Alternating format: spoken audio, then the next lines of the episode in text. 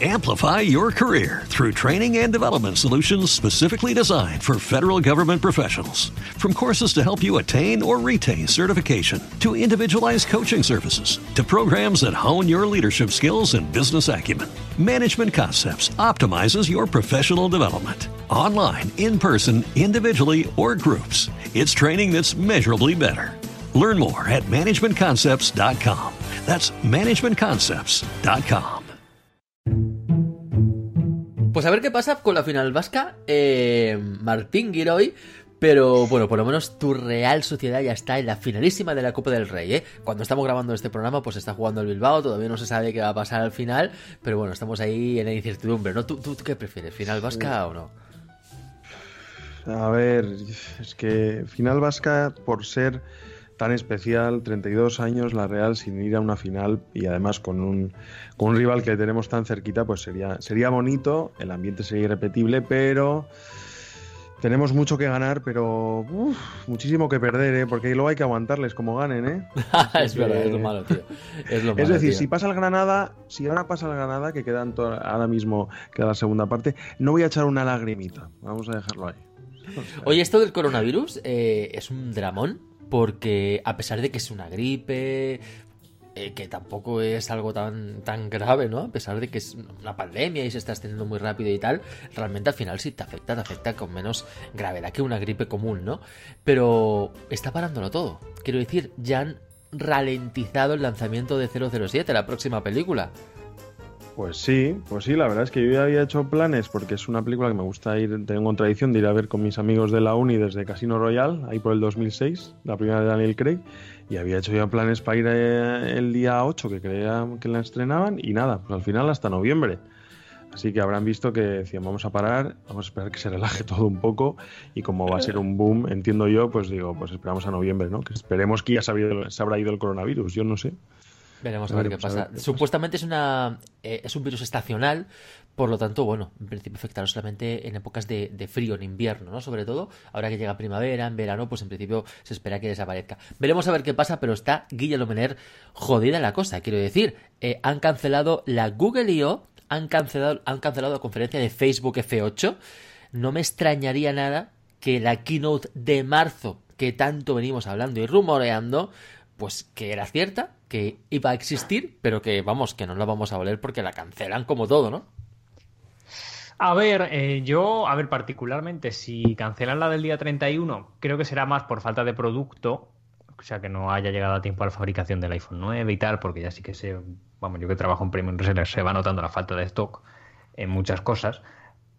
Pero bueno, al fin y al cabo, al ser una presentación, tú puedes decidir si invitas a 1000, 500, 100, solo prensa de Estados Unidos o haces luego una, como se hacía antes, vamos, antes Apple hacía eventos súper pequeñitos en, en su oficina. Lo que sí ve un poco más complicado es la WWDC, ya no en sí por la keynote, que bueno, pues se podría hacer también en formato más pequeñito o solo retransmitido, sino por luego toda esa semana de conferencia de desarrolladores. Lo bueno que es en junio y que Apple pues tampoco está comprometida a tenerla que anunciar ahora ni nada, que lo puede anunciar perfectamente en abril. Normalmente siempre se anunciaba en 15 de marzo, 20 de marzo. Igual se reservan, no dicen nada. Si ven que sigue la cosa mal, pues ya lo comunican. Y si mejora la cosa, pues igual siguen adelante. Bueno, yo creo que para junio, para la World Wide Developer Conference, no debería haber problemas, porque es para junio, falta mucho todavía. Pero bueno, de Eso alguna es. manera, en marzo pues ya estamos en marzo, se esperaba una keynote para este mes, venimos hablando mucho del iPhone 9, de los AirTags y tal. Bueno, tal y como lo están cancelando todo en este periodo, pues pues como faltan dos, tres semanitas mal contadas para la hipotética keynote rumoreada de Apple, pues parece que la, que la van a cancelar. No lo sé, pero bueno, como Apple estas cosas las hace en petit comité, pues igual no hay necesidad ninguna de cancelarlo. Veremos a ver qué pasa en los próximos tiempos, pero hoy hablaremos de ello porque tenemos datos de la producción del iPhone 9 que nos dice Digitimes y, y más detallitos. Jesús, eh, Jesús Olmos, la voz sexy del Isnaco del podcast, el hombre que nunca puede ser el malo en una película, porque utiliza iPhone, ¿eh? ¿Qué tal, chavales? ¿Cómo estamos? Vaya presentación, así da gusto. Así de gusto, ¿has visto? Es que Ryan, eh, Ryan Johnson, eh, bueno, pues ha dicho recientemente es un director de cine, el que hizo em, Los últimos, Jedi. ¿verdad? De Star Wars, el, episodio 8. Hizo Los últimos Jedi y la dirigió, quiero decir. Y bueno, pues ha dicho recientemente que, dice, yo esto no sé, en una entrevista, dice, yo no sé si lo puedo decir o no, pero bueno, lo voy a decir. Dice, bueno, Apple bueno, nos financia, pues como todas las marcas, ¿no? Para promocionar sus productos y tal en las películas. Y tenemos aquí la norma de que el malo no puede utilizar iPhone. O sea que ojo con spoilers. Si veis que hay un grupo de personas que utilizan iPhone o equipos de Apple y uno no, ya sabéis quién es el malo, ¿eh? El que no usa equipos de Apple, Jesús. Eso es un poco extremista, ¿no? Vamos. Mm, y también un poco spoiler andante, como comentas. Claro, si al final dices, bueno, el que veamos que no usa un iPhone, que usa un Linux o un Windows, pues este ya sabemos para dónde tira. Claro, eso no sé. Ahora que lo ha dicho, pues como haya un montón de series que sigan este patrón, les acaba de fastidiar sus estrenos. Sí que es verdad, sí que es verdad. Te hemos hecho mucho de menos, Jesús. Bienvenido de nuevo al barco. Y yo también. A vosotros. Y bueno, tenemos aquí el último en Discordia, y no por ello menos importante, Raulico Prior, que estamos de enhorabuena, tío, porque has participado en el sorteo de Mac Vega y te ha tocado Good Notes para Mac. Estás encantado. Todo el día dando saltos de alegría. Me ha tocado un notes para Mac. Hombre, además, además he puesto. Además he puesto en el grupo de Telegram de, de Mac Vega, he puesto, bueno, que sepáis que esta aplicación nos, así como dando las gracias como si fuera un Oscar, digo, que sepáis que nos ha tocado a cuatro personas, Sergio Nava, Guillermo Mener, Paco Lotero Geek y a Roblico Prior, o sea que no solo para mí. estamos en día de enhorabuena hoy, pero muy bien. Muy contento de estar aquí hoy otra vez. Sí, porque estamos en, el Apple ID en familia y, bueno, pues nos te ha tocado el sorteo de Mac Vega y es una aplicación que tú vas a canjear para Mac y la tendremos todos accesible porque creo que es Apple eh, Family Sharing, ¿no? Creo que esta aplicación. Hay algunas que sí, otras que no. Creo que esta sí que es Family Sharing y la podemos eh, disfrutar toda la familia. Como ya teníamos la de iPad, pues ahora ya tenemos la de Mac y la de iPhone también. O sea, tenemos el cupo completo para todos para disfrutarlo en familia. Perfecto, pues hechas las presentaciones, a mí ya me conocéis, soy Sergio Navas, el anfitrión de este programa, un director, presentador, o bueno, el que da la lata y no deja hablar aquí a los, a los cracks que tenemos eh, eh, aquí presentes. Pues, pues bueno, si os parece, comenzamos con el programa 152 de Lisnaco de Podcast. Venga, hacemos una pequeña pausa musical y arrancamos en dos minutitos. ¡Vamos para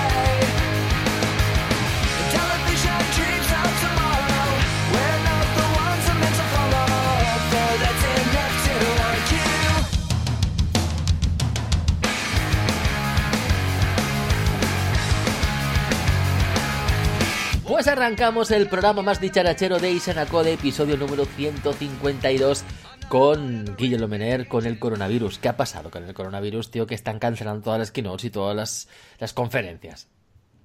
Sí, está la cosa un poco chunga y lo hablábamos al principio. Tampoco es para tanto, pero bueno, está en su fase de contención y bueno, como se contagia más que de persona a persona, incluso por, por superficie, ¿no? Y en cosas así muy de tocar, como puede ser la presentación de un iPhone que pasa pues un mismo iPhone por 5, 6, 7 periodistas y mucha gente en espacios pequeños, pues bueno, igual no, no, es lo más adecuado en este momento. Mantengo, mantengamos la esperanza de que para verano ya haya calor y el virus haya muerto por ahí y tengamos todos iOS 14 entre nosotros. De momento incluso hasta ha salido la noticia de que hay series de Apple TV Plus que se, bueno, se cancelan o se retrasan. Se posponen un poquito más adelante. Exacto, sí, sí, como la película de 007 de, de, de Craig. Claro, es que es sorprendente, ¿no? Pues al final todo lo que llegamos a ver, el tema de, China, sobre todo con el coronavirus, porque lo ha paralizado absolutamente todo. Tenemos información por parte de Digitimes que nos dicen que el iPhone 9 ya ha entrado en la fase final de producción. Lo cual quiere decir, pues bueno, que han estado fabricando durante todo este tiempo, ¿vale? Y han hecho preseries y tal, y ahora se va a hacer la producción en masa. Entonces, parece, parece que, bueno, quizás este mes podríamos ver los lanzamientos de, de, Apple, ¿no? Estamos esperando, como decíamos antes, iPhone 9, los AirTags, quizás unos nuevos MacBook con teclado tijera, los de 13 pulgadas sobre todo, tanto Pro como los Air.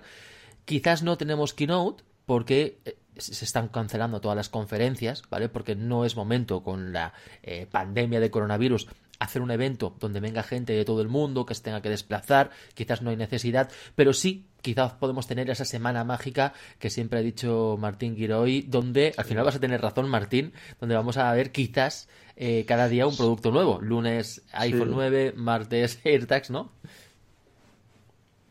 Martín, Fíjate que yo lo dije no, no por un tema, a ver, sí. Sí, sí, perfecto, dale, dale. tema de coronavirus, sino por un tema de decir, realmente mm, van a van a hacer una keynote con unos productos como el iPhone 9 que a lo mejor no es algo tan novedoso como digamos que exige una keynote, pero parece que bueno, no sé, yo siempre lo he defendido y parece que voy a tener voy a tener razón, así que viviremos esa semana con muchas ganas como la que vimos el año pasado, porque era cada día era un, producto y, no sabías, sabías que iban a caer los AirPods 2 o que podía caer, no sabías si era martes, miércoles, el iPad era, realmente era muy emocionante. guardabas la cartera en plan, oye, espera, esto no me voy a lanzar, que a lo mejor llega el jueves, me acuerdo que fue la semana además de la Air Power, estamos todos como locos de saldrá el lunes, saldrá el viernes, al final no salió. Así que yo creo que habrá algunos que tendremos esperanza de en esta semana loca que salga que salga algo, pero bueno, yo creo que, que van por ahí los tiros, creo que se te corta, Martín, no sé qué pasa, pero se, te, corta un pelín. Oye, pues has comentado, has comentado, no, no, te, pregunto una cosa, Martín, has comentado la Air Power, ¿vale? Eh, ¿Sabes que hay rumores por parte de Min Chi Kuo, máximo garganta profunda de Apple, eh, el cual suele acertar con sus predicciones? Dice Min Chi Kuo que vamos a ver una especie de batería. No, no será la Air Power, pero bueno, una estación de carga de Apple, ¿eh? Mencionó. Hombre, es que se me hace, se hace muy raro se hace muy raro que Apple, mm, si además apostar como parece que quiere apostar por la carga inalámbrica, incluso quitando conectores y, además teniendo ya carga inalámbrica en, en el iPhone 10, en el iPhone 10S, en el iPhone 11, en los AirPods, en los AirPods Pro, que no tenga una base propietaria, ¿no? Para cargar. Se hace, se hace muy raro, la verdad. Entonces tiene, tiene toda la de que algo van a tendrían que sacarlo. Mm. Sí. Bueno, Guille, ¿qué te parece a ti? Yo creo que quizás este mes eh, tenemos suerte, nos escapamos y salen productos sin keynote. Veremos a ver qué pasa finalmente, porque había rumores de que el 31 de marzo tenemos keynote. Pero la Worldwide Developer Conference, ¿tú crees que peligra entonces?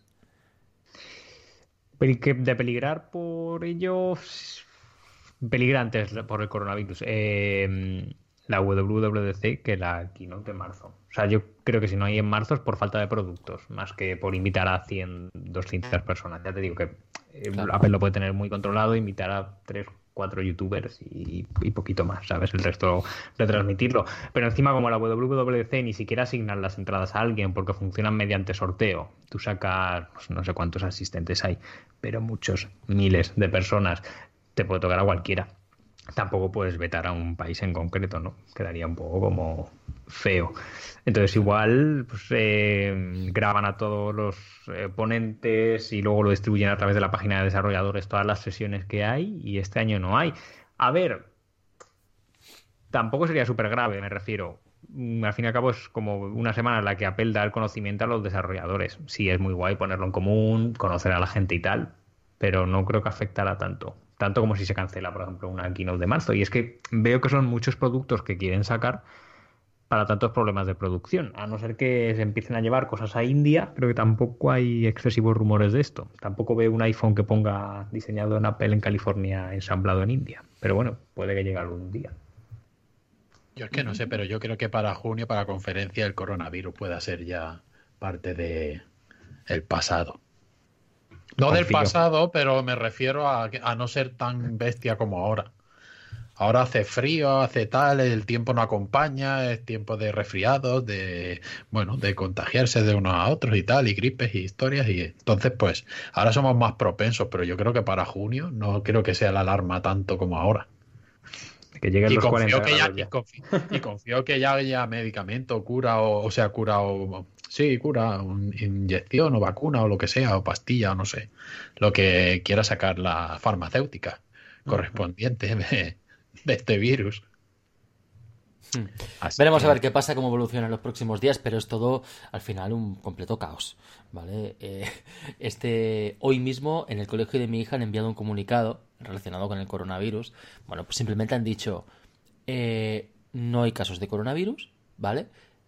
Nosotros no tenemos ningún plan de actuación ante el coronavirus, pero estamos de primera mano con la sanidad pública para que nos informe cuando sea necesario, si es necesario, del plan de actuación ante un posible brote de coronavirus en la escuela o a nivel académico. A ver qué hay que hacer y tal, ¿no? Algún protocolo pues tendrán que, tendrán que hacer, ¿no? Han dicho un email así, tal cual, vale, no hay coronavirus. y las madres en los grupos. Eh, alucinante. Bueno, las madres y los padres, eh, pero generalmente son, son más mujeres. Eh, Oye, que hay un niño que tiene coronavirus. Ah, pues lo han llevado al hospital del clínico. Ah, yo trabajo en el clínico. Ah, no, pues me han dicho que aquí no, no ha venido. No, lo han llevado al hospital de Canruti. Ah, no, no, no. O sea, ya especulando con que ya había niños con coronavirus, que lo habían aislado.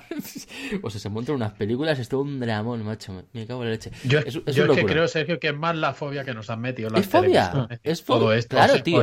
ahí que nos han metido. Ah, que esto es. Luego que te al final realmente la gravedad de todo el tema, ¿vale? Luego te dicen, los médicos, los médicos te están diciendo, el coronavirus es menos grave que una gripe, que una gripe, y nadie Amplify your career through training and development solutions specifically designed for federal government professionals. From courses to help you attain or retain certification, to individualized coaching services, to programs that hone your leadership skills and business acumen, Management Concepts optimizes your professional development. Online, in person, individually, or groups, it's training that's measurably better. Learn more at managementconcepts.com. That's managementconcepts.com. With lucky landslots, you can get lucky just about anywhere. Dearly beloved, we are gathered here today to. Has anyone seen the bride and groom? Sorry, sorry, we're here. We were getting lucky in the limo and we lost track of time. No, Lucky Land Casino, with cash prizes that add up quicker than a guest registry. In that case, I pronounce you lucky. Play for free at LuckyLandSlots.com. Daily bonuses are waiting. No purchase necessary. Void where prohibited by law. 18 plus. Terms and conditions apply. See website for details. Tiene miedo a la gripe, tío. Sí que es verdad que se está extendiendo, ¿vale? Y, y bueno, pues entiendo de que si se pueden tomar medidas para erradicar por completo este virus, antes de que se extienda y se implante en la humanidad por el resto de la vida, oye, pues merece la pena pues hacer algún esfuerzo para erradicar este virus que a la gente pues que está débil, porque es muy mayor, porque tiene otro tipo de enfermedad y tal, pues igual que la gripe puede acabar con, con su vida desgraciadamente, pues el coronavirus exactamente igual, ¿no? Pero bueno, no deja de ser un virus que ya existía de antaño, pero que era de animales y se cree que en China, en Wuhan, que es donde estaba el foco, pues bueno, como fue, coincidió que en las fiestas de Año Nuevo, chino y tal, pues se comen todo tipo de animales allí. Em, bueno, pues de alguna manera ese virus, coronavirus, que era una gripe de animales, pues al haber, al haber ingerido los humanos, quizás de algún animal enfermo, pues pasó al, a los humanos. Bueno, es una teoría que se cree cómo se ha originado el coronavirus, cómo ha mutado esta gripe de animales a humanos, ¿no? Y bueno, se está extendiendo al final, pero bueno, es que me parece completamente una locura. Se están paralizando eventos por, por, una gripe, no sé, me parece completamente desproporcionado si es real lo que dicen, que realmente no es tan grave como, eh, como están especulando, porque claro, luego dicen, bueno, pues de cada 100 han fallecido dos o tres personas, que puede ser mucho, pero claro, es que por lo que dicen los médicos, el otro día estaba viendo un seminario del Hospital del Mar que, que estaban, hicieron una rueda de prensa, estaban diciendo que, claro, que es que la mayoría de personas pasan el coronavirus y ni se enteran ni tienen fiebre ni tienen nada, pero han sido portadores. Entonces, claro, realmente estamos eh, sacando una estadística errónea de la mortalidad del coronavirus. Dices que no podemos saber realmente cuál es el índice de mortalidad porque hay mucha gente que pasa el coronavirus y no se da cuenta. Entonces, esos son gente infectados que, contarían, ¿vale? Para decir, a lo mejor de cada millón muere uno, ¿vale? Cuando ahora la estadística es de cada 100 mueren dos o tres, ¿vale? Entonces, claro, no es lo mismo, no es lo mismo. Pero bueno, eh, el tema aparte, que, es un monotema que está en la sociedad y seguramente que todos tenemos opinión. Espero que en redes sociales o donde corresponda, en el post de la web disneycode.com relacionado a este podcast, pues dejéis vuestra opinión si, os apetece, o en Spreaker o en iVox o donde, donde queráis, que, que, por supuesto es muy lícito, pero bueno, al final esto es por lo menos lo que yo pienso. Si queréis opinar vosotros y ya pasamos a hablar más de tecnología, va. Bueno, la verdad es que nos están. Yo simplemente decir que es que hoy he visto un vídeo, que no sé si lo habéis visto, el de cómo trasladan a una niña de cuatro años infectada por el coronavirus. Y realmente eh, es que parece, no sé si os acordáis de la peli ET, cuando le van a buscar a ET todos con las bolsas. Eh, con esos trajes que parece que están en la luna. Entonces, realmente dices, oye, si efectivamente yo oigo médicos y, y no es para tanto y nos tranquilizan, digo, pero es que son detecto como mensajes contradictorios. yo espero que se solucione todo bien, que todo rápido, que llegue, como tú bien dices, el buen tiempo. Y, listo, porque si no, no, ya te digo, no, no, no entiendo estos mensajes contradictorios que, recibimos. Por un lado, tranquilidad y por otro lado, alarmismo con sus actuaciones. Pero bueno. Martín, se te escucha como muy sobresaturado, como raro. Vale. Echar un vistazo a la configuración, por favor, se te escuchaba un poquito mal. Eh, más? He hecho un vistazo. No, podemos pasar al siguiente tema. Venga, pues vamos a pasar al siguiente tema. Pues comenzamos con Guillermo Mener, el cual pues quiere hablarnos de la iosificación del Mac. Y es que recientemente han aparecido rumores que nos dicen que en 2021 vamos a tener por fin ese Mac con procesador de Apple y no con procesador de Intel como pues hace ya bastantes generaciones que estamos teniendo. Guille. Sí, eso es. Por nuevo rumor de Minchicuo ¿qué haríamos sin él? en el que nos dice que en un plazo máximo de 18 meses, que tampoco es tanto, pues tendremos ya un procesador, o sea, un Mac con procesador de Apple, que prácticamente es el único dispositivo que no tiene nada de un chip suyo dentro. Lo curioso es que Intel también tenía una predicción sobre esto, y eso que es la competencia, y Intel decía que iba a ser a finales de este año. O sea que hay ahí un plazo de unos 8 o 9 meses que no sé muy bien a quién hacer caso, pero casi me fío más de Minchicuo que, que de la propia Intel, ¿no? No significa que no vaya a haber ningún Mac con procesador Intel, no lo van a abandonar por completo, pero sí habría pues quizás un MacBook Air, rescaten el MacBook, una nueva categoría de, de Mac en el que sería 100% un procesador Apple. Lo que son las plataformas ya se están preparando. Eh, de hecho, macOS Catalina eh, ha sido como un poco el punto de inflexión en el que muchísimas de las aplicaciones han llegado a la App Store como Office. Ya no sirven aplicaciones de 32 bits y cualquier aplicación casi que se instala por fuera de la App Store te la identifica como un poco dudosa. Todo esto le sumamos también el proyecto Catalyst, que ah, facilita mucho lo que es pasar las aplicaciones del iPad al Mac pues bueno, parece que todo se está preparando para, para el fin de la era Intel, quizás. Fíjate que, este, este, debate, eh, cuando lo teníamos en antaño, no, por favor, que no me cambien el Mac, que es imposible, porque el Mac es súper productivo. Phil Schiller, Craig Federici, no, no, el Mac es súper importante, no se va a iosificar. Y, bueno, pues desde Mac OS Lion prácticamente hemos visto cómo se estaba iosificando el Mac, ¿no? Primero llegó una App Store, luego llegaron eh, diseños parecidos que teníamos en iOS. Eh, cuando salió iOS 7 se empezó a tener esa misma línea de diseño también en el Mac. Dices, bueno, me parece bien que haya una uniformidad de criterios, ¿no? Pero es que la iosificación está llegando al Mac de alguna manera, ¿no? A pesar de que nos decían en la propia Apple que esto no iba a pasar, ¿no? Ahora ya prácticamente lo damos por hecho. Al final llegará un momento donde tenemos un sistema operativo único, donde no sé cómo se llamará, eh, quizás MacOS igual, ¿no? Pero bueno, igual que eh, ahora iOS 13 eh, es para el iPhone, iPad OS 13 es lo mismo que iOS 13, pero con algunas variantes para iPad, eh, WatchOS 6 es lo mismo que iOS 13, pero con alguna variante para el Apple Watch y tvOS 13 es lo mismo que iOS 13, pero con alguna variante para el sistema de televisión de Apple, bueno, pues pasa lo mismo con el Mac quizás, ¿no? No sé hasta qué punto esto es bueno o malo. A ver, no creo que afecte mucho lo que sea la diferencia del sistema operativo. A malas añadirá más cosas que eso nunca está de más, ¿no? Sí que creo que habrá muchísima más integración porque desde Yosemite más o menos, que se estrenó todo el tema de handoff y de continuity, nos ha avanzado mucho más ahí. También por eso, por, al tener un procesador Intel, pues tienes muchas limitaciones. El ejemplo de abrir la tapita de los AirPods y que en el iPhone te salga una animación y en el Mac no. Todo eso es porque no tiene un procesador en el que puede detectar a cuánto nivel de distancia hay, ta, ta, ta. Pues el tema, por ejemplo, de Sidecar, de Sidecar, utilizar el iPad como pantalla externa, seguramente funcionaría mucho mejor si convive en un entorno 100% Apple. Entonces yo creo que con eso ganaríamos un montón. Eh, de rendimiento, mm, a ver, ahora Intel está pegando muy fuerte. Cierto es que un iPad Pro hace un año era igual de potente que un MacBook Pro de 15 de hace dos. Vale, está ahí muy, muy, muy cerca. Pero lógicamente no puede competir todavía con un i9 con sus 64 GB de RAM y tal. Pero por eso yo lo veo muy enfocada a un terreno de MacBookero. Eso me, me gustaría un montón. Tendría mejor rendimiento que lo que tenemos ahora. Muchísimo mejor rendimiento gráfico y quién sabe si una mejor duración de batería, porque, ostras, si de un año a otro hemos aumentado de una forma tan brutal la batería de un iPhone 10S a un 11 Pro, ¿qué puede hacer Apple con un procesador en el Mac con una batería tan grande como la que entra en un Mac? Claro.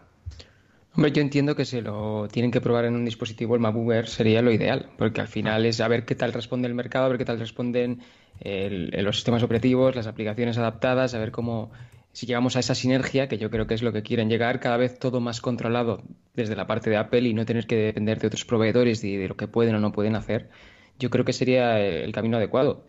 Y no sé, a mí me gustaría, la verdad, porque es lo que comentas, eh, eso de las animaciones en un sitio y en otro no por limitaciones, eh, Apple seguro que tiene claro que quiere llegar a un tipo de sinergia que algo esté como lo mismo más visual en los dos sistemas o en cual ya que sea cogiendo un iPhone, un iPad o en el Mac y que para los desarrolladores también sea mucho más fácil. Hay que tener en cuenta que aquí hablamos ya de palabras mayores. Estamos hablando de la arquitectura de los microprocesadores que pueden ser Intel arquitectura x86 o bien pueden ser arquitectura ARM propia de Apple, ¿vale? Ahora tenemos la 13, eh, que, que, como os digo es ARM, ¿vale?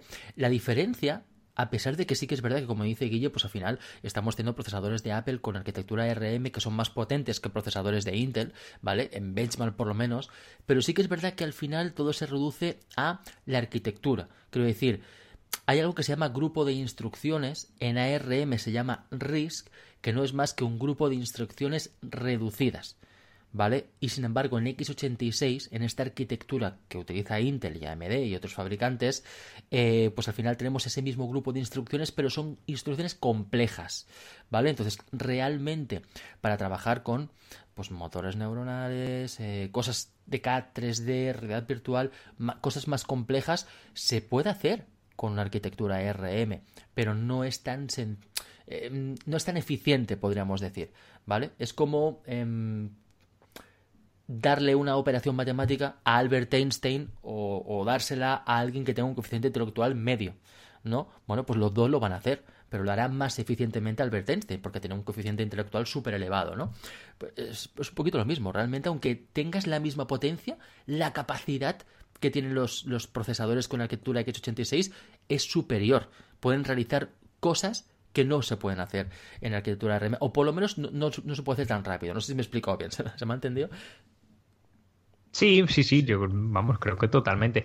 Es un poco eso lo que decía Jesús eh, o lo que estabas diciendo tú, vamos, em, a la hora de elaborar cosas un poco más profesionales o exigentes, más allá de abrir Safari, Mail y tal, todavía queda mucho camino por recorrer o ni siquiera se podrá hacer con, con una arquitectura de la RM, ¿no? Pero bueno, para un rollo de MacBooker yo lo, vería bien, o al menos para el tipo de perfil y de cliente que, hay. Cierto es que ahora la gama MacBook Pro baja y la Air están muy pegadas, pero igual se separan en algún momento.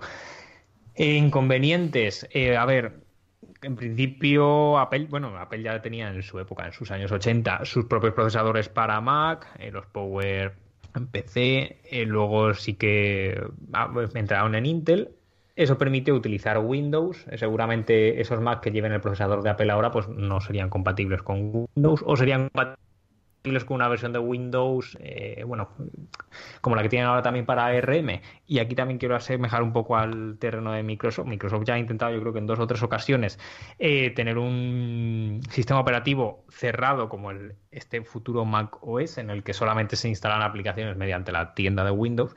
Y eso es decir que me da un poco de miedo para el Mac porque la Mac App Store, mm, eh, ha mejorado en el último año, pero le queda mucho por recorrer.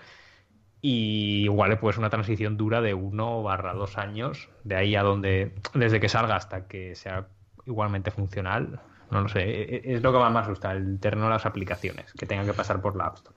Oye, Guille, eh, una pregunta.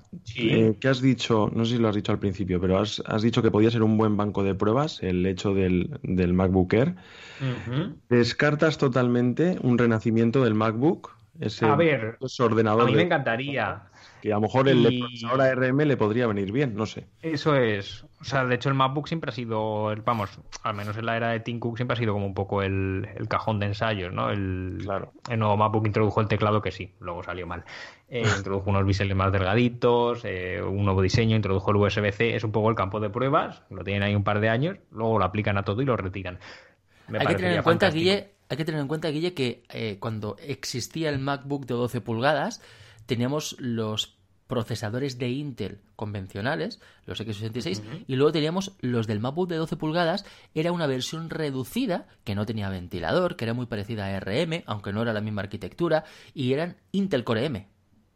Eso es. O sea que ese ordenador MacBook de 12 pulgadas ya tenía una arquitectura de procesador diferente a la del resto de ordenadores. Sí, luego sí que aquí salió lo que es con la gama i3, se le podía llegar hasta configurar a un i5 porque yo me cogí el de configuración máxima, pero sí es cierto que de potencia iba muy, muy, muy justito. De hecho, luego Intel abandonó lo que es la gama de procesadores móviles. Mm, no lo sé, también no sé si lo compraría mucha gente, sería un poco lo Galaxy Flip Z, ¿no? Un poco lo puedo hacer, lo tengo como campo de prueba, ya ver dónde lo aplico y si, oye, si alguien lo compra, pues empiezo a paliar un poco de, de pérdidas. Lo que pasa es que llegamos a un momento donde decimos, ¿qué es mejor? ¿Reducir la potencia o la capacidad en procesamiento de un Mac eh, para que llegue más al gran público? Para gente que quiere un ordenador de tareas ofimáticas, gente que tenga la inquietud de tener quizás un MacBooker, ¿vale? Que no es un Pro, que no está tan pensado para trabajar en, en bueno, con procesamiento tan, tan cañero, ¿no? O mejoramos en la iPad. Yo creo que el, el camino esto viene sonando desde hace tiempo, una eh, unificación entre Mac y iOS y tal, pero al final el, es que el, destino de eso, el camino, es mejorar el iPad para que el iPad, sobre todo el modelo Pro, cada vez sea más un Mac. Ahora mismo tenemos que con iPad 2 ha mejorado enormemente, aún quedan matices, aún quedan cosas que decimos, bueno, ya realmente lo he comentado yo en los dailies exclusivos de Isenacode o, o en vídeos, no sé si aquí lo hemos llegado a decir, pero bueno, yo realmente me siento muy cómodo en el iPad para ciertas tareas, más cómodo incluso en el iPad que en el Mac, para ciertas tareas concretas, pero a la hora de la verdad, como yo me siento productivo, es en el Mac. Porque yo en la base tengo el teclado, tengo el trackpad, tengo el touch bar, ¿vale? Y desde ahí lo controlo todo de una forma súper ágil. El sistema de ventanas, ya no de pantallas divididas, eh, con, con, lanzadores como Alfred, por ejemplo, con mil cosas, ¿vale? Yo me siento muy productivo en, en el Mac. Y en el iPad noto que está muy bien, se pueden hacer muchas cosas, pero no soy tan eficiente, no soy tan productivo en el iPad. Bueno, pues al final yo creo que el camino, este Mac con procesador de Apple ARM, tendría que ser la evolución del iPad, ¿no? Amplify your career through training and development solutions specifically designed for federal government professionals. From courses to help you attain or retain certification, to individualized coaching services, to programs that hone your leadership skills and business acumen, Management Concepts optimizes your professional development. Online, in person, individually, or groups, it's training that's measurably better. Learn more at managementconcepts.com. That's managementconcepts.com. Lucky Land Casino asking people what's the weirdest place you've gotten lucky? Lucky? In line at the deli, I guess? Aha, in my dentist's office. More than once, actually. Do I have to say? Yes, you do. In the car before my kids' PTA meeting. Really? Yes. Excuse me, what's the weirdest place you've gotten lucky? I never win and tell. Well, there you have it. You can get lucky anywhere playing at LuckyLandSlots.com. Play for free right now. Are you feeling lucky? No purchase necessary. Void where prohibited by law. 18 plus. Terms and conditions apply. See website for details.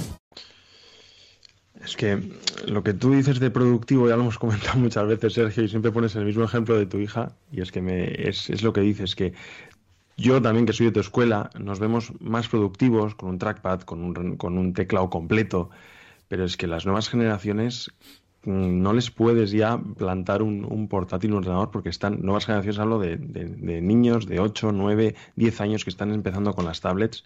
Ellos al final están siendo mucho más productivos de lo que nosotros podríamos ser en con esa edad, con el, con el iPad. Entonces al final coges el iPad y lo analizas. El iPad tiene 10 años, ha cumplido 10 años, hace 15 días, 3 semanas, y ves la evolución que, tuvo durante los primeros 7 años y la evolución que ha tenido estos 3 últimos años, y es abismal estos tres últimos años. Cada iOS o iPad 2, como no sé ya cómo llamarle, que sacan, el paso, los pasos que está dando el iPad son agigantados. ¿Hasta qué punto llegará hasta el MacBook? Pues no sé, no lo sé. La verdad es que si, si, si se quedará cerca o, Pero desde el punto de vista de productividad, ya te digo, las nuevas generaciones yo creo que van a ser más productivos con un iPad que es lo que están mamando y lo que están usando día a día. Veremos a ver. Sí, sí estoy ya lo están siendo hoy en día, ¿eh? Didi. Que digo que ya lo están siendo hoy en día. Hay mucha chavalería que utiliza iPad para el colegio y para hacer sus deberes y sus tareas y para jugar y para mil cosas.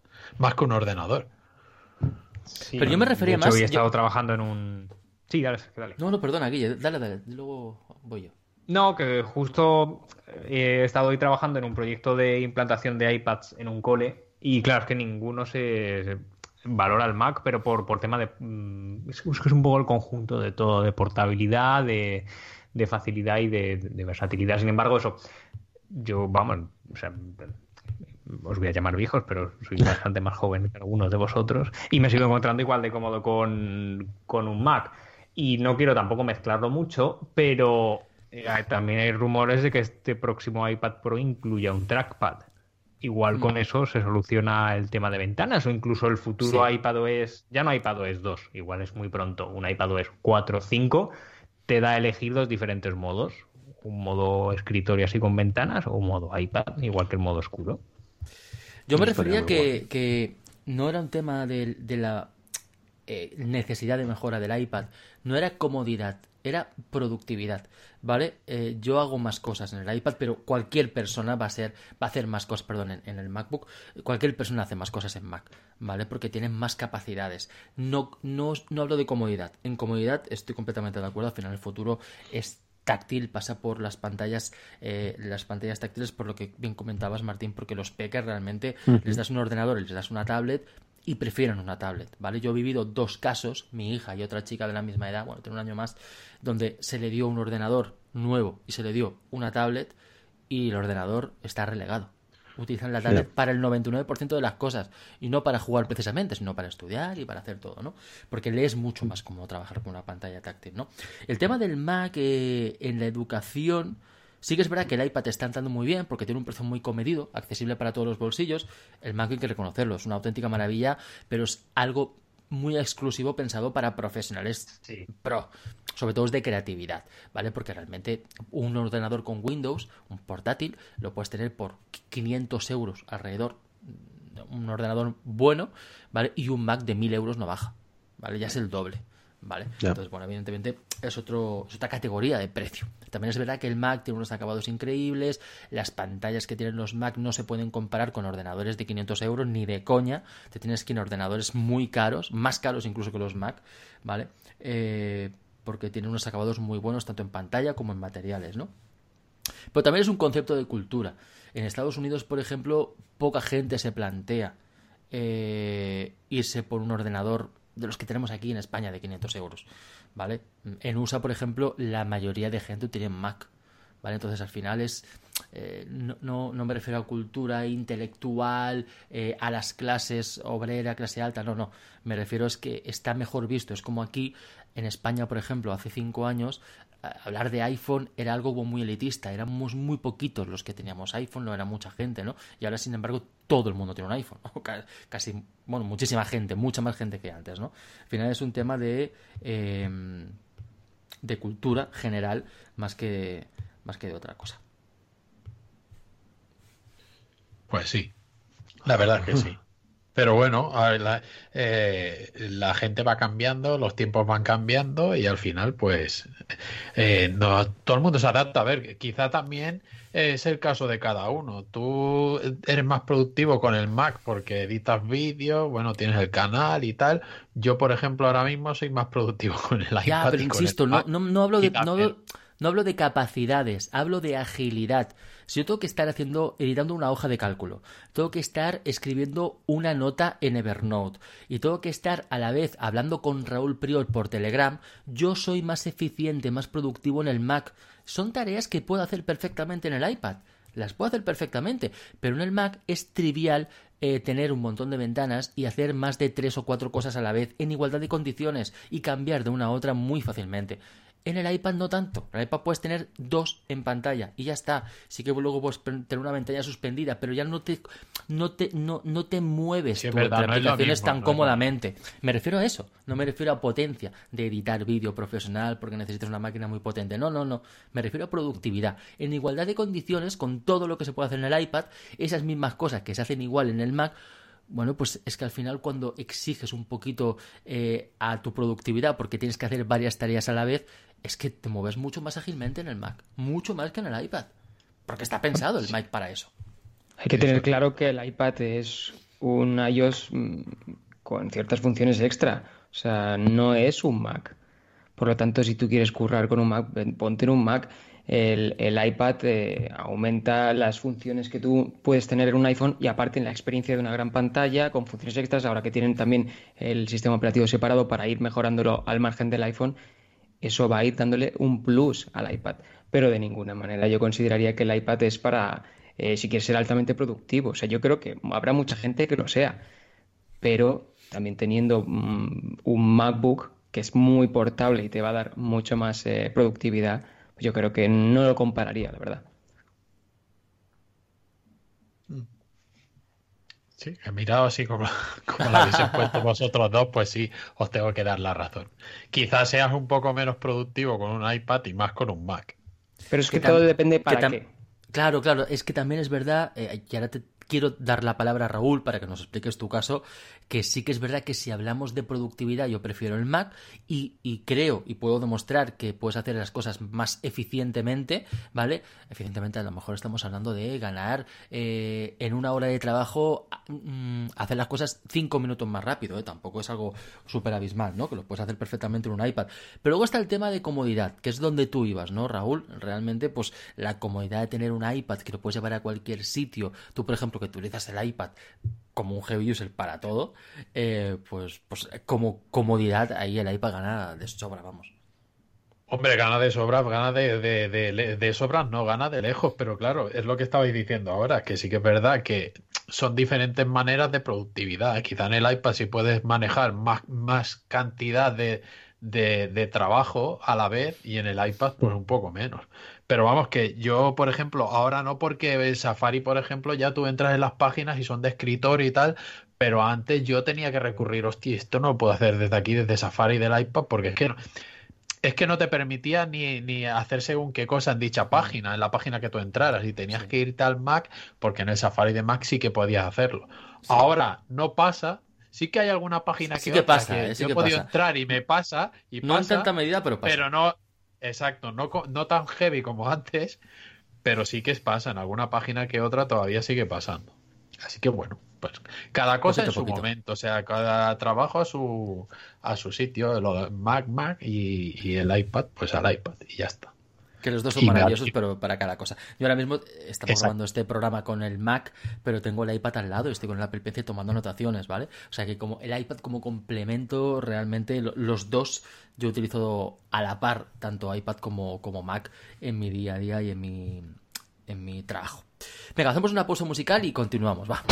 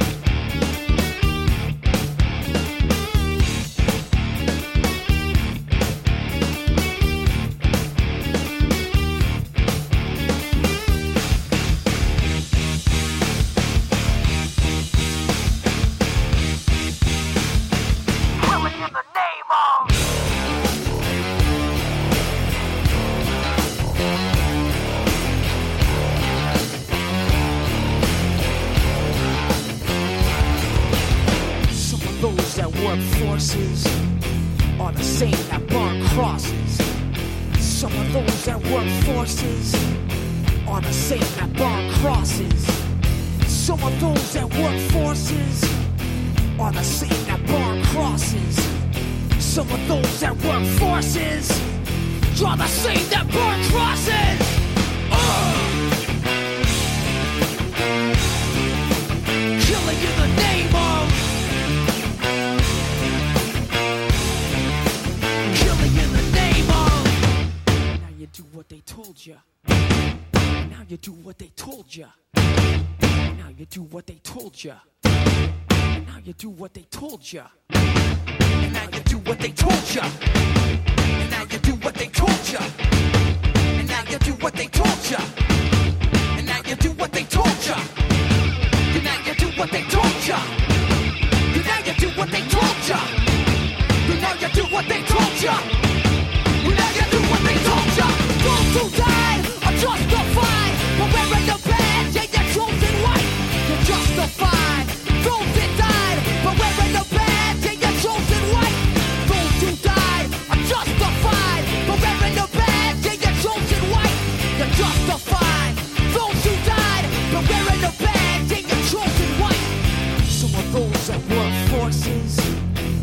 Pues seguimos aquí en el Isenaco de Podcast y Jesús Olmos, cuéntanos por qué Apple podría estar eh, cubriéndose las espaldas para que no la demanden por monopolio.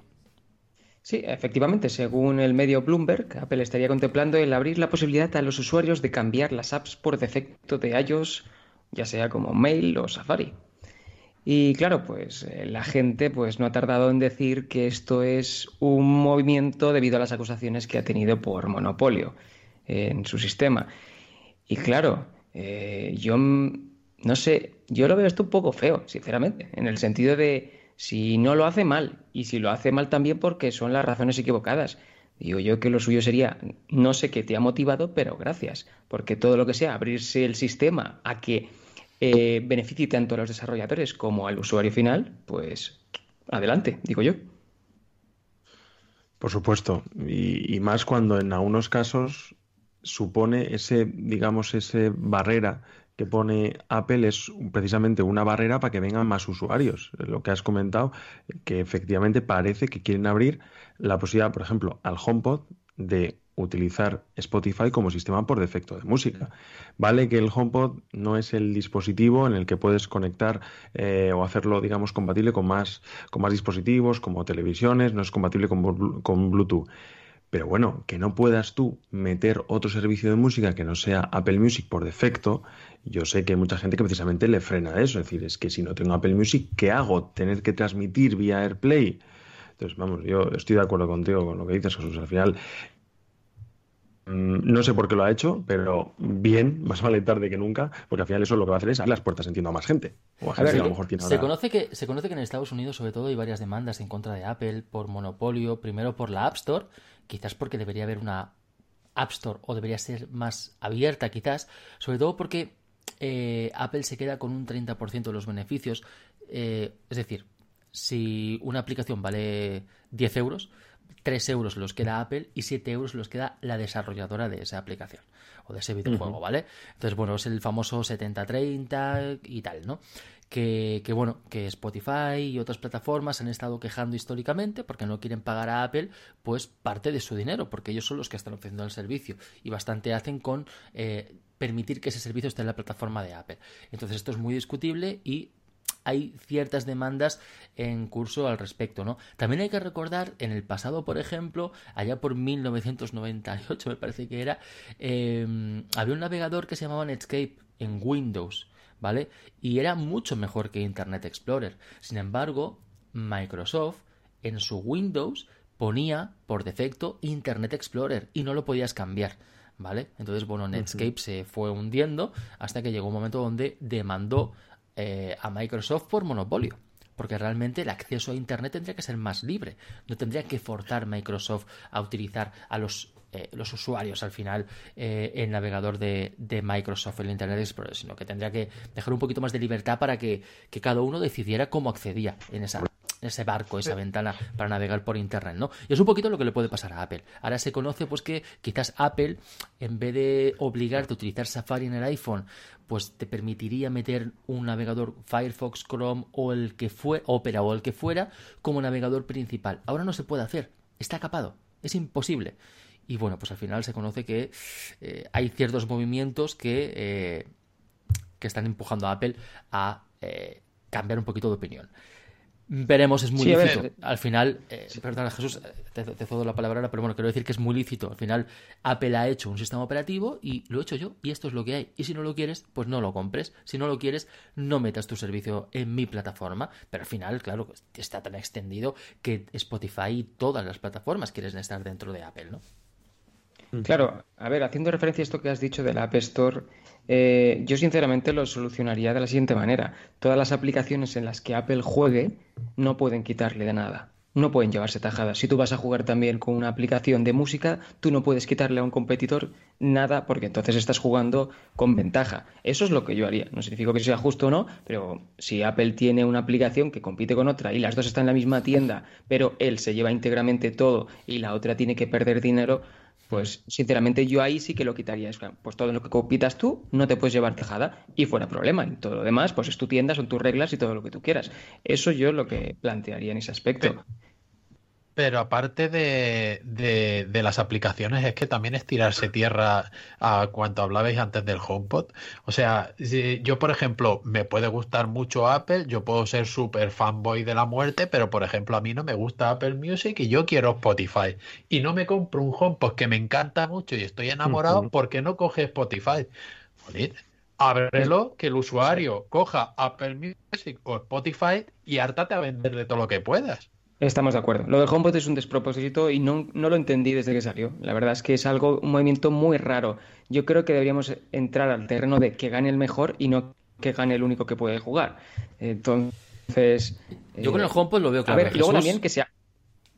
Sí. Yo con el HomePod. Claro, no, clarísimo. Pero clarísimo, quiero decir, el HomePod es un hardware, es un hardware de mil euros es un hardware de 1000 euros, pero Apple lo vende a 350 euros o 329 ahora porque realmente está limitado. No lo puedes conectar más que a dispositivos de Apple y no puedes utilizar más que servicios de Apple, como son Siri o como es Apple Music. Por eso te lo vende tan barato. Barato entre comillas, que es muy caro comparado con Alexa y tal, ¿no? Evidentemente dentro del mercado pues es caro, ¿no? Pero claro, es que tiene un audio tan descomunalmente bueno que es equivalente a un equipo de música de 800 euros por lo menos y vale 329. Es que por ese precio ninguna máquina suene tan bien como el HomePod. Entonces yo entiendo que, pues bueno, al final pues son las reglas de Apple. Es decir, bueno, pues lo bajo de precio porque me interesa, pero bueno, al final recupero porque van a utilizar Apple Music y mis servicios, ¿no? Se escucha muy bien. Y yo estoy de acuerdo que es de calidad y todo lo que tú quieras, pero también los sonos de IKEA me parece que están muy respetables, ¿eh? desde mi punto de vista. Entonces, claro, si tenemos que comparar, yo me voy para los Sonos.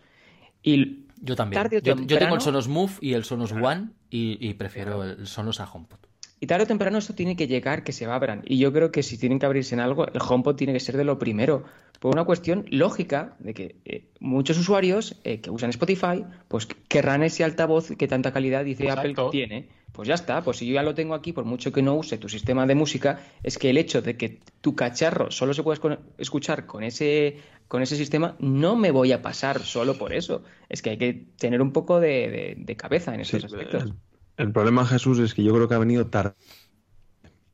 Porque eh, ya toda la competencia, lo que tú dices, el Sonos de IKEA, yo también tengo un Sonos de IKEA, se oye estupendamente, ya están en el mercado, tienes los Alexa, que no es el mismo tipo de, digamos, eh, evidentemente el sonido de los Alexa Dot, por así decirlo, es muy inferior, pero el que dice Sergio, el Sonos Move es un pedazo de altavoz, IKEA, eh, perdón, Amazon ha sacado el Sonos, no me acuerdo, Studio y también es un pedazo de altavoz. Entonces parece que viene Apple la última abriéndose cuando ya todas las compañías, eh, pues bueno, ya se han puesto las pilas en este asunto. Yo creo que Apple le ha visto los, las orejas al logo cuando ha visto las activaciones que ha habido de Apple Music en Alexa y en otros dispositivos que los han hecho compatibles. Ha dicho, va, pues a ver si va a haber que abrirse. Es que Apple se ha equivocado de objetivo. Creo que está intentando jugar una guerra de calidad de sonido Y ahora no estamos jugando esta, estamos jugando una guerra de, eh, de asistentes de voz y la está ganando Alexa. Entonces, al final todo lo demás es secundario. Porque se venden altavoces pequeñitos, pero tú le puedes decir un montón de cosas. Y Siri se ha quedado atrás, y si encima vendes un altavoz con una Siri eh, a medias y un sistema capado, pues buena suerte. Sí, yo creo que sí. Pero bueno. El HomePod, ya te digo que podrían vender muchos más HomePod de los que están vendiendo. Si, por ejemplo, ya con solo, ya no digo que pueda, en vez de, por ejemplo, recordatorios, añádeme a la lista de tal, y que tú pudieras poner, pues no sé, Sergio, que es usuario de Todo East, pues añádeme a Todo East, no sé qué, no sé cuánto, tal, no sé qué, que no sé si lo hace, yo creo que no. Eh, no lo no tengo Todo East, no lo puedo probar, no lo he probado nunca, pero vamos, que solo con que pusiera, abriera a Spotify, vendería más HomePod de, bueno, habría gente, claro. lo que hemos dicho, que, que, diría, yo quiero este altavoz y me lo voy a comprar porque puedo utilizar eh, Spotify. Debería abrirse en todo en general, en yo poder definir una aplicación de podcast y decirle, eh, Siri, ponme el podcast diseñado Code. Y ya directamente él sabe qué aplicación tengo asignada para podcast. Y lo mismo para, para, otras cosas, para, pues quiero ir a tal sitio, llévame a tal calle, y tú ya seleccionas la aplicación de mapas que tú quieres. Y, Exacto. Y eso sería lo Amplify your career through training and development solutions specifically designed for federal government professionals. From courses to help you attain or retain certification, to individualized coaching services, to programs that hone your leadership skills and business acumen, Management Concepts optimizes your professional development. Online, in person, individually, or groups, it's training that's measurably better. Learn more at managementconcepts.com. That's managementconcepts.com. With the Lucky Land slots, you can get lucky just about anywhere.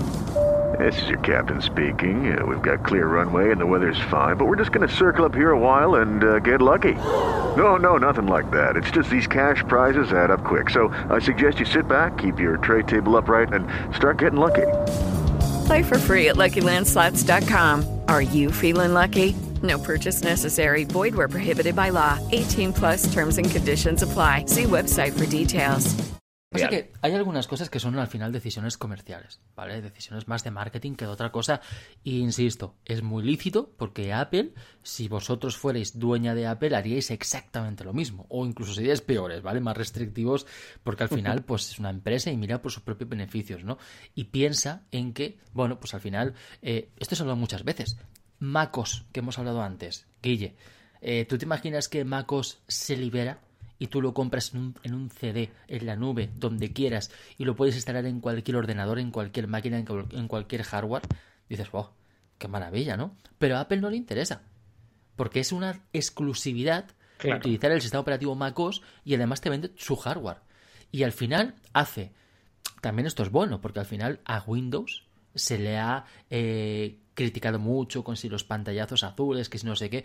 Pero tío, si me metes en Windows en un ordenador de mierda de hace 10 años, o en un ordenador que te ha costado 150 euros, ¿vale? ¿Cómo esperas que te vaya el ordenador? Es que Windows es una mierda porque saca pantallazo azul. No, perdona, el ordenador es un chusco, con perdón, ¿no? Entonces Apple eso lo controla mucho. Apple te dice, vale, yo te vendo mi Mac, mi MacOS en mi máquina que he certificado yo para que vaya bien y para que vaya fina y para que no te dé ningún problema, ¿no, Guille? A ver, todos sabemos que Apple es muy cerrada, pero bueno, eh, a mí me sorprendió la verdad que con iOS 8 ver que se podían instalar teclados de tercero. Es algo que me lo llegas a decir a día de hoy y te digo no. Apple ya. no te va a dejar instalar un teclado de tercero, ¿no? Pues sí, ahí está. ¿Queda mucho por avanzar? Sí. No creo que se metan en el terreno de quitar las comisiones de la App Store. Eh, y, y, mira, ahora justo que el Mac posiblemente se pase a una App Store unificada, pues más dinero van a ganar por ahí, ¿no? Eh, pero bueno, puedes hacer como Netflix, no te dejan comprar el paquete por ahí, lo tienes que hacer por la página web y punto. Tienes otra alternativa.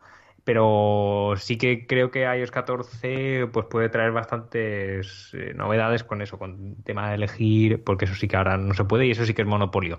Eh, no puedo elegir como predeterminado que los vídeos se abran con la aplicación de VLT en el iPhone o la aplicación de mail me obliga a tener una cuenta de mail en su propia app si quiero utilizarlo. Spotify en el HomePod, todo ese tipo de cositas. Con el Apple Watch también hay como muchas limitaciones. Eso sí que creo y lo veo factible y fácil. Al fin y al cabo, bueno, llegaron las extensiones también con iOS 8 iOS 9.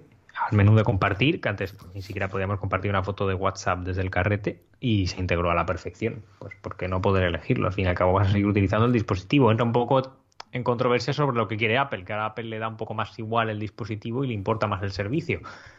Pero eso ahí es de las pocas cosas que creo que se están equivocando. Yo creo que es relativo. Y sobre todo lo que creo es que no sabemos lo que queremos. Muchas veces nosotros decimos, ah, pues me gustaría que esto fuera así, que Apple fuera más abierta, que patín, que patán, pero claro, realmente Apple hace un estudio de mercado y sabe realmente cómo va a ofrecer el máximo índice de satisfacción a los clientes. Como por ejemplo el tema de las baterías. Raúl, está sonando mucho ahora el tema de, pues que en Europa se bueno, se dice de que tienen que los iPhones van a tener o todos los móviles al final que esto es un poco discutible, ¿eh? pero que van las baterías tienen que ser de fácil, de fácil reemplazo. extraíble, sí, que se puedan, que que el usuario, que el propio usuario pueda hacer su cambio de batería sin tener que recurrir a un servicio técnico. O sea, igual que imponían el quitar el conector line y poner el conector USB-C, ahora con las baterías pues que sean extraíbles y que el propio usuario pues pueda comprar una batería, cambiarla él mismo y bueno, al fin y al cabo pues como todo, no hacer tanto residuo electrónico eh, bueno y facilitarle la vida al usuario, pero vamos que como concepto está bien. Como concepto está bien, Raúl, pero me parece un poco perogrullada. Porque hoy en día ningún móvil de gama media alta tiene batería intercambiable tienes que ir al SAT a cambiarlo, porque tienes que quitar tornillos para abrirlo. No es como antes, que tenían una carcasita que tú con la uña la levantabas y cambiabas la batería. Eso ya no existe. Eso ya no está prácticamente en ningún móvil. En la mayoría son todos unibody. ¿vale? Como el iPhone. Entonces, bueno, al final, no sé hasta qué punto esto es una idea, ¿vale? Para no generar residuos eh, tecnológicos, pero bueno, no sé si al final esto llegará a buen puerto. Yo creo que no, ¿eh? Pero bueno, yo creo que de hecho generaría más residuos, ¿no? Porque si a ti te dan la posibilidad de cambiar una batería. La gente tiraría baterías a la basura. eso es. Si me si tienes que ir a un servicio técnico, dices, venga, va, aguante un año más, ¿no? Sí, es verdad. cambiar la batería en Apple, por ejemplo, de un iPhone, vale 50 euros. Que cambies la batería cada 2-3 años, tío. 50 euros cada 3 años, tío. Son 20 euros al año. Todo el mundo puede asumir eso. Yo creo que, en, vaya La batería, en que vaya la batería mal, yo creo que tardaríamos más de tres, dos o tres años. ¿eh? Ah, mal que digas, bueno, es que esto está insostenible, yo no puedo tener este teléfono con esta batería. Yo creo que más de dos o tres años, más de tres años seguro. O sea, que sea, ya me entendéis, ¿no? Que insostenible, que tú digas, bueno, es que yo eh, ya mi iPhone 11 Pro Max eh, lo salgo por la mañana al 100% y a las 5 de la tarde es que ya me tengo que conectar al enchufe. Como decía antes, como decía antes, no sabemos lo que queremos y Apple sabe perfectamente lo que, lo que quiere ofrecer y cómo ofrecer lo mejor. Y muchas veces nosotros decimos, oye, pues yo quiero un iPhone, que la batería sea intercambiable para cambiarlo yo cuando me dé la gana. Ya, pero como decía Martín, claro, si yo te hago esto, perderías resistencia al agua, por ejemplo, ¿no? Claro, es que mm, parece que damos pasos hacia atrás, ¿no? Cada vez estamos, intentamos suprimir conectores, suprimir el jack para hacer el teléfono más compacto, más estanco, unibody, como has dicho, ya de repente vamos pasos hacia atrás y volvemos a las baterías extraíbles. A mí si me das eh, la opción de una batería extraíble o tener un iPhone, mm, pues eso, no digo sumergible, pero bueno, con esa tranquilidad de que si se moja algo, eh, pues bueno, vaya a resistir con una batería intercambiable, pues yo creo que olvídate. Y encima lo que decís, si encima intercambiable el usuario cambiaría cada, cada dos por tres cuando le diera la gana y al final el coste iba a ser su... Vamos, yo creo que ha sido una noticia eh, que no creo que fructifique, vamos, no, le veo futuro. Bueno, yo realmente no creo que un usuario eh, eh, lance su teléfono, tire su teléfono a la basura porque la batería le va. Me refiero a, lo de generar residuo electrónico, ¿vale? Que coja su teléfono, lo tira a la basura porque la batería no va mal, porque es lo que estamos hablando. Tú vas al servicio técnico, 50 euros, 60, da igual, ni que te cobraran 70 euros. Después de tres años o cuatro, tú vas a cambiar tu batería y tienes tu teléfono impoluto otra vez, porque en cuanto a prestaciones, chip y, rendimiento, el teléfono va perfecto. O sea que no creo que tú mm. te hagas. Eh, es cuanto menos basura electrónica una batería solo que, que, que tú lances el teléfono entero a la basura. O lo recicles o hagas lo que sea con él. Pero vamos, yo creo que es mejor cambiarle la batería, que tú lo llevas a un servicio técnico, te la cambien y listos. O sea que, no sé qué opináis. Yo creo que, que más, más o menos viene a ser eso, no que tengas que, que, tirar todo el teléfono. Que no es. De hecho, me, me, fío más del reciclaje de una empresa que de las personas que puedan hacer. Es como el caso de la poco os acordáis cuando existían las cámaras de usar y tirar, de ay, Dios mío, sí. y eso tenía que generar, bueno, claro, en cada excursión una nueva. Claro, tío. Además, también todo depende de lo que haga cada usuario. O sea, si tú coges tu teléfono, bueno, es que me voy al campo, fa, y tiro el teléfono al medio del campo. Yo, por ejemplo, hace dos días tenía una tele que estaba estropeada. Eh, sí que dije, la tiro en las vacaciones y la dejé en el garaje. Pero yo hace dos días cogí mi tele, la monté en mi coche, fui que ahora no sé en castellano cómo se dice el nombre, pero yo digo en catalán, a la de de aquí de Blanes, y la tiré, la tela allí, entré, me cogieron mi nombre, allá tienes la jaula de los, de los aparatos electrónicos, tiré mi tela allí y punto, y no la tiré a un contenedor, la llevé a reciclar.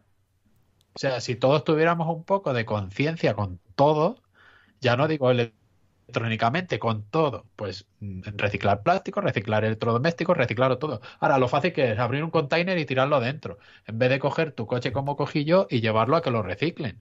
Exacto. Entonces, claro, no se generaría tanto STL, pues volvería a ser, pues yo qué sé, mm, eh, no sé, una tablet al igual no de mil euros, pero al igual sí de 75 o 100 para un crío para jugar a lo que sea. Y es que no sabemos lo que queremos, no sabemos lo que queremos y realmente tenemos que dejarnos llevar un poquito más porque al final los grandes fabricantes ya piensan en, en qué es lo más eficiente y qué es lo más recomendable para todos nosotros. A veces nos empeñamos en decir, bueno, pues que el Apple Watch tenga un Face ID como un sistema de, biométrico eh, o que tenga esto, que tenga lo otro, cuando el Apple Watch, tal y como está Martín, ya es maravilloso y nos permite salvar vidas, ¿no? Pues sí, sí, la verdad es que yo, leyendo estas últimas noticias de estos días, las podéis también, eh, el otro día escribió en, en un artículo en Isenacode, nuevamente eh, relacionado con la salud. La verdad es que yo personalmente, y creo que nos pasa a todos, nos obsesionamos con las novedades del iPhone, ¿no? Cada año que tenga mayor cámara, que tenga un procesador, que esto lo haga así, que, a ver si nos mete en este modo oscuro por fin.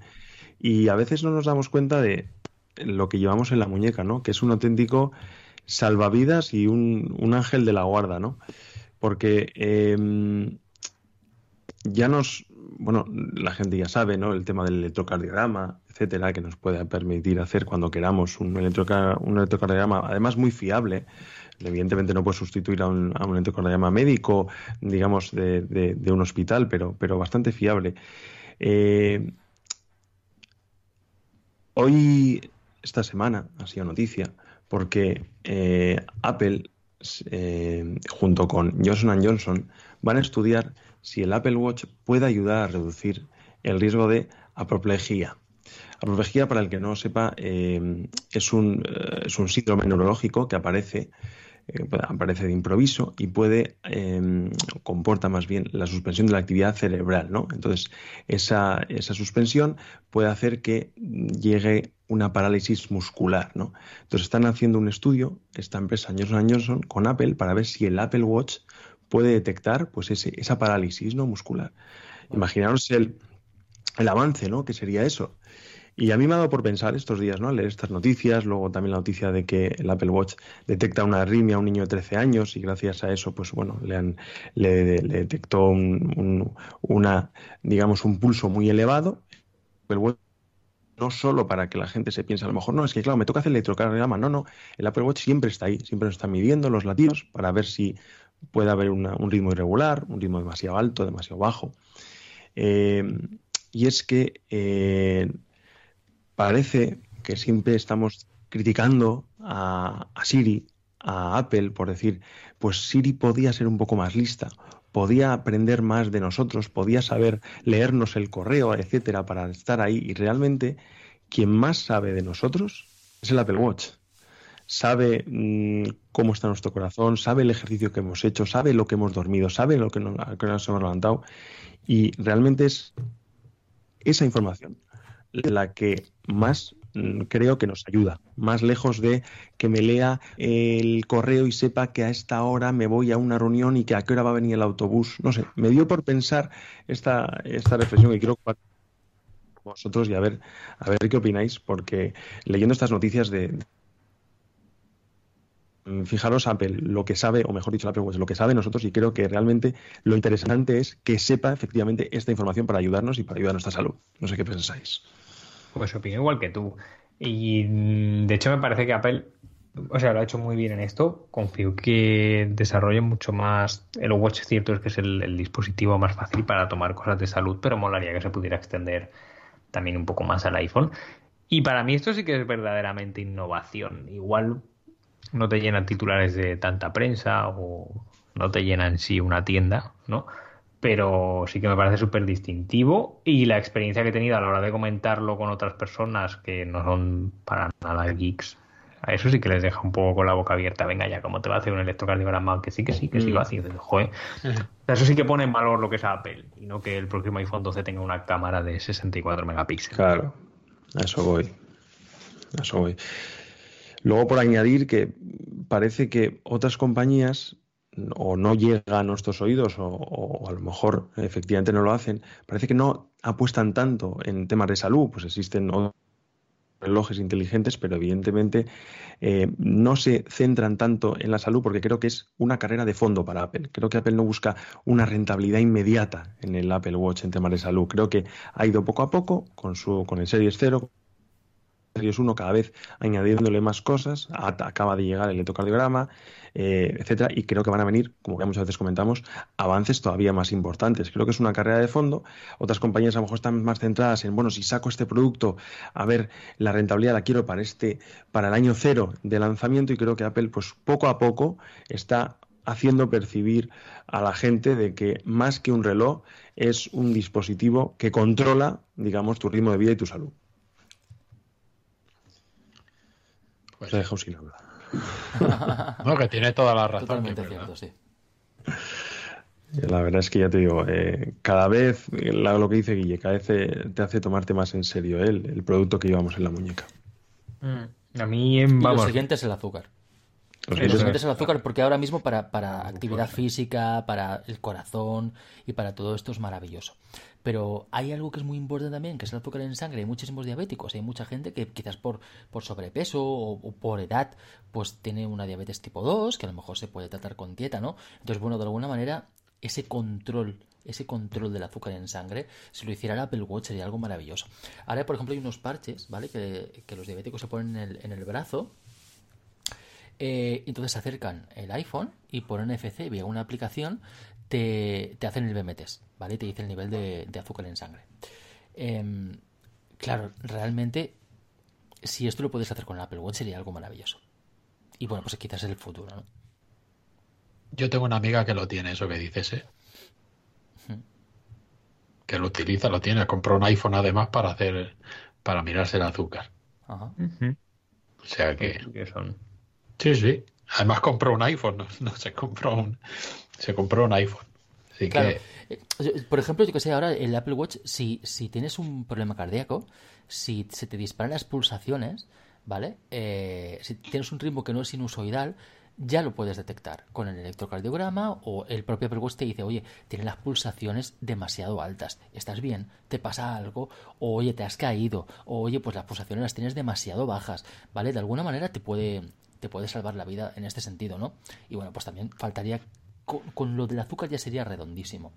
Porque además te diría, joder, te podría detectar eh, debuts diabéticos, ¿vale? Yo que sé que eso al final no, es agradable entrar en coma en el hospital. Yo lo, que, yo lo que le pido al Apple Watch también, que es una chorrada, que yo creo que deberían ponerlo, con el tema de las notificaciones, lo que tú has dicho, que nos llegan, yo tengo personas cercanas que les ha llegado notificaciones del Apple Watch en el que dice, pues el Apple Watch ha comprobado que tienes una, o ha detectado, mejor dicho, una, un ritmo irregular que puede ser indicio de fibrilación auricular, ¿no? Te recomiendan que vayas con tu, a, a donde tu médico. Eh, cuando nosotros nos caemos, el Apple Watch está configurado para, por defecto, que si tienes más de 65 años, pues avisa, si no, si no, digamos, si no reaccionas, avisa a los sistemas de emergencia y avisa a una persona de confianza o que tú hayas puesto de contacto de emergencia, ¿no?